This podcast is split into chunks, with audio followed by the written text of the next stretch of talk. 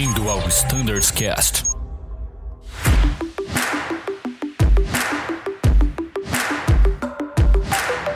Fala pessoal, sejam todos muito bem-vindos a mais um Standards Cast do A330. Eu sou o Bruno Scardoelli e nesse episódio vamos comentar sobre as últimas atualizações que nós tivemos para a frota.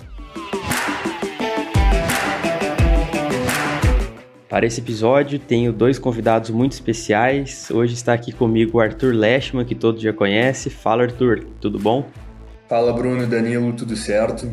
Muito obrigado por mais um convite aqui no Standards Cast. Hoje vamos falar então das últimas atualizações da 330. Muito bom, Arthur. Sempre um prazer tê-lo aqui a bordo. E com a gente, pessoal, hoje não entrevistando, mas entrevistado, temos a presença do Danilo. Fala, Danilão, tá por aí? Fala pessoal, fala Bruno Arthur, tô por aqui sim, espero poder contribuir com esse bate-papo super interessante. Ah, com certeza, Danilão. Você sabe muita coisa de 330, então com certeza vai, vai complementar muito esse nosso episódio de hoje. Agora, Arthur, vou começar com a primeira pergunta para você. Vamos comentar um pouco sobre o Fuel Uplift. A gente sabe, né? Isso acontece em toda a frota. Depois do término do abastecimento, a gente tem que conferir com o Azutec quanto combustível foi colocado na aeronave e verificar com o seu remanescente para ver se esses valores bateram. Para a frota 330, você poderia comentar algumas particularidades, por exemplo, a diferença máxima entre o uplift e o remanescente? Sim, Bruno. Bom, então, como em qualquer outra aeronave, né, é requisito da Airbus e está inserido no FCON da 330 que após a finalização do abastecimento, a tripulação tem que conferir a quantidade de combustível que entrou nos tanques né, e que ela fique de acordo com o valor final. Especificamente na frota, tanto 320 como 330, a gente tem uma tabela disponível inserida na FCOM. E, na verdade, ela funciona, os limites dela é, se dão a partir do valor final do fuel on board, o que a gente está lendo no, no combustível abastecido e total inserido nos tanques. Então eu gosto de dar um exemplo, um abastecimento mais tradicional da 330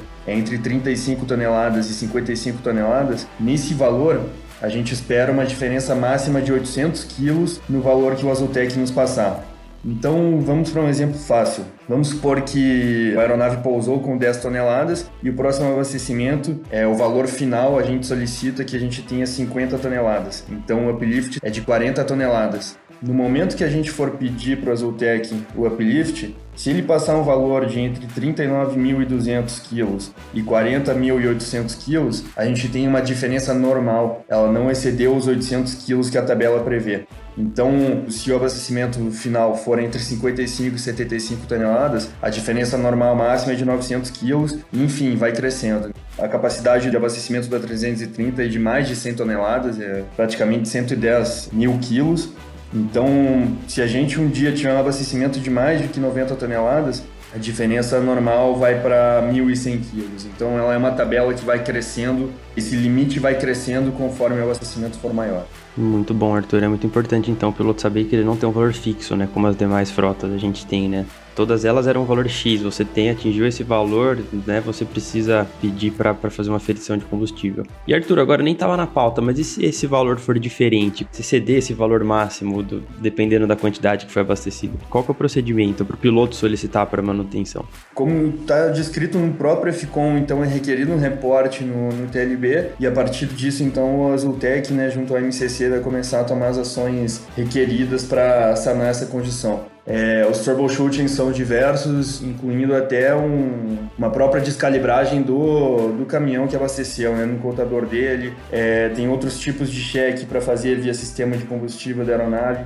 Então são diversas investigações, digamos assim, até chegar à causa raiz, né, identificar o que aconteceu. Outra coisa que eu gostaria de destacar é que é de obrigatoriedade do Azultec também que nos passe essa informação ao final do, do abastecimento. Mesmo que ele não nos tenha passado, a tripulação tem que solicitar. Essa é uma informação que a gente precisa. Outra coisa também, uma situação normal na 330, é difícil que a gente assuma uma aeronave tendo nós mesmos sido a última tripulação, exceto sendo bate-volta, é claro, né? Mas diversas vezes a gente nave num trânsito mais longo e aí para a gente crochecar o valor de abastecimento que tinha antes, caso a gente chegue na aeronave e não tenha identificado o valor de fuel on board, vai ser no diário de bordo mesmo. Né? Lá a gente vai ter o valor que a última tripulação que assumiu a aeronave inseriu no diário ao abandonar o avião. É isso que eu ia perguntar, Arthur. Às vezes é bem comum a gente chegar no avião e ele já tá pré-abastecido ou abastecido com recomendado, né, cara? Então ali a gente vai cross-checar com o diário. Essa é a chave ali para resolver essa situação. Sim, isso aí. Muito bom. Perfeito, Arthur e Danilo. Agora, Arthur, continuando nosso papo sobre combustível, o que seria o fuel overread? Como a gente identifica esse problema? Bom, a condição de fuel overread, basicamente ao longo do voo, quando a gente faz os nossos checks, ela é identificada como uma condição de valor de combustível muito mais alto do que o esperado. Por exemplo, se ao longo do voo eu esperava em algum momento ter 20 toneladas, eu vejo lá que eu tenho 23 toneladas e meia, 24 toneladas. Esse é um valor muito mais alto do que é o esperado. Então eu identifiquei uma condição de fuel overread. É, dessa maneira, então, a gente vai ter que aplicar o checklist do, do QRH, que nos informa que os valores que o FMGS está nos passando já não é mais confiável e que a gente então vai ter que fazer os nossos cálculos através de navegação, sabendo que aquele valor que está nos passando já não é mais realístico, né? Enfim, a gente vai ter que, que contar com o fuel flow que, que a gente está visualizando para fazer os nossos estimados e verificar, né, pelo, pelo tempo e quanto a gente tinha de abastecimento inicial, o quanto a gente vai ter disponível agora. Muito bom, excelente resposta, Arthur. Danilo, tem alguma coisa que gostaria de acrescentar? É, é, bem comum no 30, a gente sempre preenche a navegação, né, Arthur? Então a gente sempre acompanha bem de perto a evolução do consumo de combustível. É natural que a gente economize ali por decisões de subir para um nível melhor ou eventualmente uma proa direta, e obviamente a gente vai ter um valor indicado um pouco maior que a navegação em caso de economia. Mas esse overread é realmente uma diferença bem significativa, né, Arthur? Entre o planejado e o real indicado no avião. Então a gente tem que ter ciência de que é natural economizar, todo mundo sabe, num voo longo a gente vai economizar o final do voo, mas não faz sentido nenhum a gente, depois de uma hora de voo, ter 3 toneladas a mais indicadas no tanque, né? Então parte ali da, de um senso crítico dos aviadores para verificar e colocar à prova se a informação indicada no ECAN de fato ela é, é relacionada a combustível, né? Se é, é, de fato ela é real, comparando com a navegação, ou se é uma, uma possível overread. Correto, Danilo, é isso mesmo. São valores que não são coerentes, né? Eles são muito maiores do que o esperado. Enfim, né? Por exemplo, a gente pode ter uma indicação do combustível de chegada, por exemplo, muito maior do que a gente estava vendo, que o fuel, o fuel used, né? Aqueles valores de fuel used, somando ao fuel on board também dão uns valores muito mais altos do que do que a gente estava esperando, né? Aqueles, essa aí é a soma do, do abastecimento inicial. Então, se a gente somar os dois, a gente pode ter um valor muito maior do que o abastecimento inicial. Então, são diversos, de novo, troubleshootings que a gente pode fazer para identificar essa, essa condição. É interessante frisar que esse checklist foi recentemente inserido no, no do, e no QRH do 330, uma coisa de certa forma nova para nós, mas que também não é de tão difícil o entendimento e nos traz mais segurança. O grupo também pode conferir com maiores descrições dessa condição dentro do FCTM da 330. Muito bom, Arthur. Excelente explicação de novo. Agora eu vou mandar a próxima para o Danilo meio que pro Danilo e para você, Arthur, vocês respondam juntos essa daqui. A questão do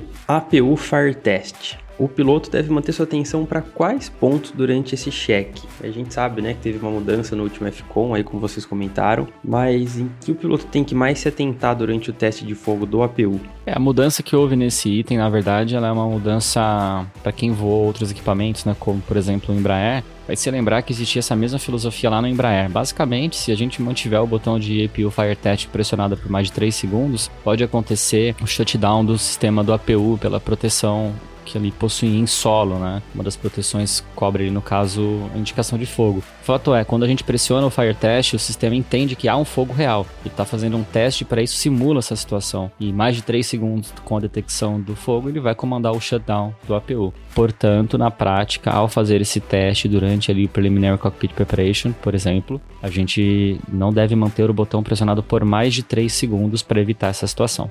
É isso aí, né, Arthur? Correto, Danilo. E, e, na verdade, não somente o auto shutdown, mas também o disparo da garrafa. Verdade. Não seria nem um pouco agradável antes de um voo ETOPS, por exemplo, né? Imagina que legal. Não, não mesmo.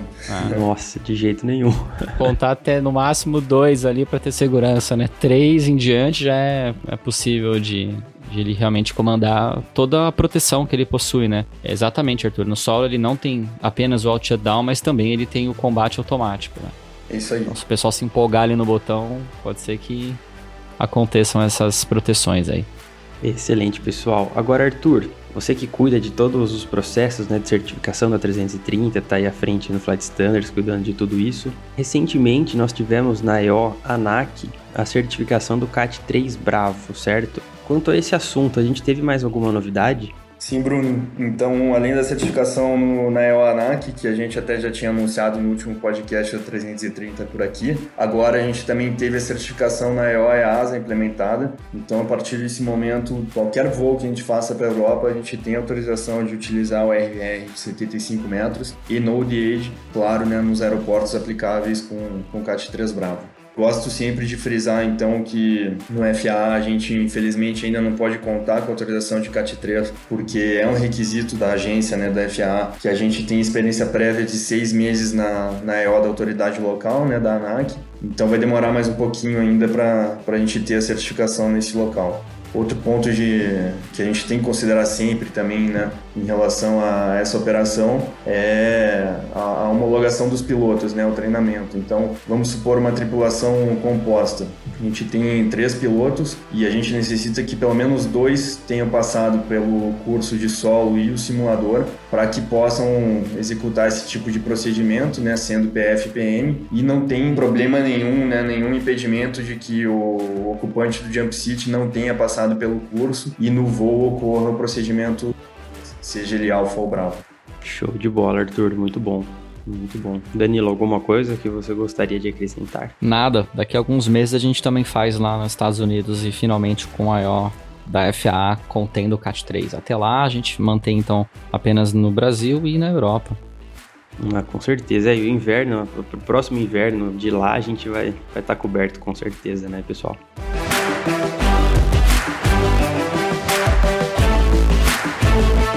Agora, Arthur, outro assunto que eu vi aqui na pauta muito interessante são as OEBs. Né? A gente sabe que a frota Airbus tem várias OEBs e eu acho que seria legal a gente comentar um pouco sobre como ela impacta a nossa operação. É como o piloto vai saber que há necessidade de realizar um procedimento descrito na OEB. Você poderia comentar um pouco para a gente sobre esse assunto? Sim, Bruno. Bom, então o OEB né, é basicamente um procedimento temporário que é inserido no, QRH da, da frota Airbus é, a partir de alguma causa raiz que foi identificada e que não pode ser solucionada pelo fabricante dentro de um tempo hábil. É, uma das OEBs que a gente tem presente, então, em toda a frota da 330 NEL é a OEB 53, que foi desenvolvida com a intenção de evitar um, um odor de óleo excessivo na, na, cabine, tanto de clientes quanto no cockpit, após um mau funcionamento do, do sistema de starter, ou ainda se ocorrer um dry cranking pela, pela manutenção. Ah, legal, Arthurzão. Justamente, a gente sabe que então numa operação comum seriam esses os cenários, né? Um dry crank ali, uma falha de starter ou ah, alguma outra situação que, que o AB contempla. Mas a gente tem também recentemente informação através de um comunicado de Flight Standard do 330, justamente a realização da lavagem dos compressores de alguns motores, né?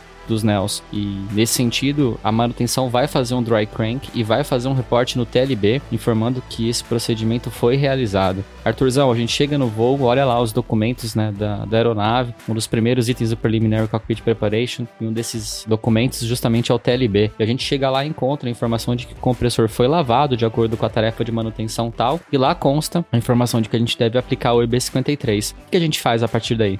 Certo, Danilo. Então a gente acabou de começar uma campanha de lavagem de compressor da, dos motores da frota 330 NEL e é bem como tu disse, né? Uma vez que a gente identifica então que ocorreu, que o, que o reporte de lavagem de compressor foi inserido no TLB, a gente vai precisar aplicar a OEB 53 após o acionamento dos motores. A OEB 53 estabelece dois cenários, né? Ela estabelece One Engine Affected or Two Engines Affected e a lavagem de compressor sempre vai ocorrer em apenas um motor, né? Nunca vão fazer na mesma situação a lavagem de dois. Mesmo que a lavagem sempre ocorra em apenas um motor, a gente definiu por sempre considerar two engines affected, ou seja, a gente não vai utilizar nenhuma bleed do motor até os 15 mil pés para fazer a, a, nossa pressurização e também a, o uso de ar-condicionado. A gente vai utilizar a EPU bleed, então a gente utiliza a EPU até 15 mil pés e usa a EPU bleed tanto para refrigeração, né, para ar-condicionado, bem como para pressurização. E dessa maneira a gente evita então uma possível possível contaminação de uma quantidade de óleo que possa ter sido drenada para os compressores e que iriam contaminar o sistema pneumático da aeronave. Exatamente. Então chegou no avião, tem lá um reporte no TLB informando lavagem de compressor, a gente aplica o EB53, mas considerando o cenário de dois motores afetados, ainda que o reporte esteja relacionado a apenas um motor, beleza? Exato, Danilo. Sempre vai ser apenas um motor e é legal a gente pensar agora assim, bom, eu posso chegar no avião e eu ter minha, minha APU inoperante ou só o APU bleed inoperante. Como fazer nesse caso? Nesse caso aí sim aplica só o One Engine Effect, né? Então a gente não vai utilizar a bleed do referido motor que teve a lavagem, né? Seguindo o que o EB53 nos pede. Exatamente. Muito bom. Excelente, senhores, muito bem comentado. Agora, Danilo, o nosso tempo infelizmente está chegando perto do fim, mas eu acho que a gente ainda tem um ponto muito importante para enriquecer o nosso bate-papo vamos comentar um pouco agora sobre alguns eventos de Unreliable Airspeed. A gente sabe que essa é uma pane que a gente treina muito em simulador, é uma pane muito crítica, né? Você pode perder não só a velocidade, mas outros, outras indicações do avião relacionadas à perda da velocidade, né? Então, você poderia falar um pouco pra gente o que devemos, na verdade, nos atentar para mitigar essa pane? Legal, Brunão. Bem, a gente está soltando então dois comunicados. Talvez no momento que esse podcast for ao ar, então esses comunicados já estarão disponíveis. Mas o fato é que desde o ano passado, né, desde 2020, a gente teve um aumento a nível mundial muito grande dos eventos de Unreliable Airspeed Indication em todas as frotas, em todas as aeronaves, basicamente devido à obstrução das probes de pressão, né, das tomadas ah, como os tubos de pitot, por exemplo. Logicamente, isso aí teve algum tipo de relação com a preservação das aeronaves, né? Motivada aí pela pandemia da Covid, mas a gente tem ciência também que em outros cenários, como até mesmo trânsitos curtos, a gente pode também estar sujeito à contaminação dos nossos probes por contaminantes diversos, né? Desde insetos, poeira, enfim. Não é apenas uma aeronave despreservada ou recém colocada em serviço novamente que está sujeita a isso, tá? Estamos sempre sujeitos a essa situação. E uma das formas de mitigar é sempre, lógico, uma inspeção externa bem feita feita, um cheque apropriado da manutenção, mas essas não são as únicas formas da gente mitigar essa situação de Unreliable Speed Indication. Acho que, assim, na prática, pra gente ali na cabine, o que a gente pode fazer na hora que a gente aplica uma potência de decolagem é compreender como que a indicação da velocidade vai se dar ali no nosso PFD, na speed tape, né? Então, é, é função tanto do flying quanto do monitoring. Logicamente, o flying tá mais preocupado com o lado externo, manutenção de eixo, mas o monitoring, principalmente ali, ele deve observar, sim, a evolução constante da IAS durante toda toda a corrida de decolagem, faz parte do cross-check normal do pilot monitoring e observando sempre se a velocidade está coerente com a situação. Por exemplo, se eu estou alinhado na pista com a aeronave parada, eu não posso estar enxergando na minha tomada estática 50 nós indicada, não faz sentido nenhum. Assim como eu não posso estar correndo a decolagem, a aeronave acelerada eu estar indicando velocidade de 45 nós. Então a gente precisa fazer um cross-check constante da situação indicada no nosso instrumento versus a situação real da aeronave, tá? Esse cross-check ele não deve ser realizado apenas, no nosso caso, na frota 330, com 100 nós, tá? Esse cross-check e essa verificação ela deve ser realizada desde o momento da aplicação da potência de decolagem na prática. Então é importante que os dois pilotos tenham ciência disso, tá?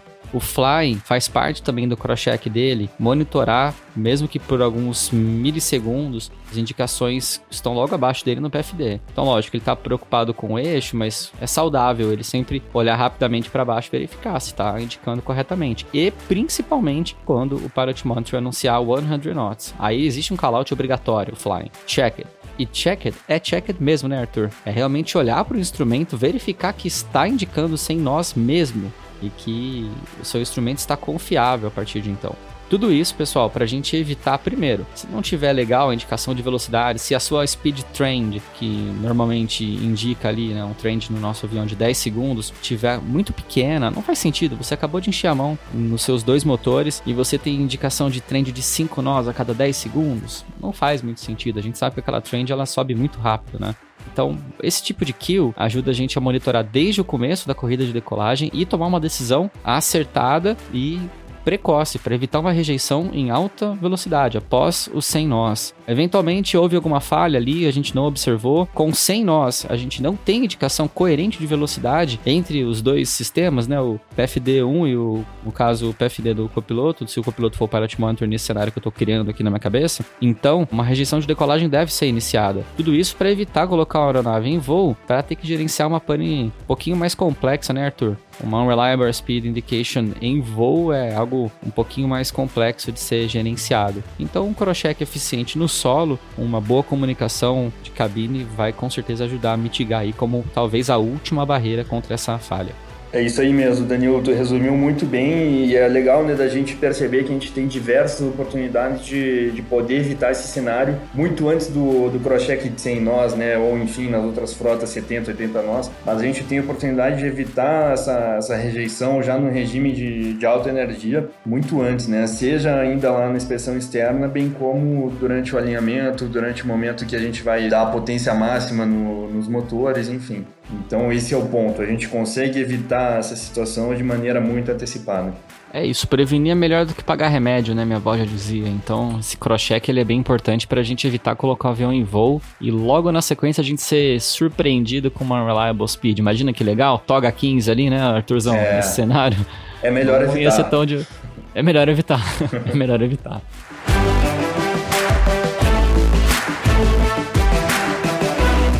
É isso então, pessoal. Bem, me atrevi a responder umas duas perguntas aqui. Espero que tenha contribuído. Arthurzão, como sempre, de forma brilhante aqui, sempre presente respondendo as nossas perguntas, as dúvidas. E o Brunão, como sempre, conduzindo com maestria os podcasts. Quero passar a palavra para o Bruno para ele encerrar ali a participação dele com as suas considerações finais. Vai lá, Brunão. Fala Danilão, Arthur, pessoal que acompanha o Thunderscast, muito obrigado por mais um episódio. Sempre um prazer ter de volta né, Danilão? Senti muita falta de participar dos episódios aí das nossas gravações. Eu acho que eu tenho aprendido muito com todos esses assuntos ao Fleet, né? Participo um dia de 330, um dia de 320, um dia ao Fleet, GTO. Eu acho que, pô, eu não só como participante do projeto, né, mas como audiência também, pô, tá sendo fantástico todo esse esses episódios, né, essa essa contribuição para todos os nossos pilotos. E mais uma vez muito obrigado pela participação de vocês. Contem comigo aí para os próximos. Show de bola, Brunão. Obrigado. E Arthur, considerações finais. Ô, Bruno e Danilo, muito obrigado então por mais oportunidade aqui no Standards Cash. Como sempre, gosto de me dirigir ao grupo da 330, fico sempre à disposição para qualquer dúvida, sugestão, para que a gente tenha as melhorias no, na nossa frota e a gente vai evoluindo junto. Um grande abraço a todos. É isso aí, pessoal, e obrigado pela audiência de todos. Qualquer dúvida, crítica ou sugestão, envia um e-mail pra gente. A gente tá sempre por aqui na escuta. Obrigado, até a próxima e tchau!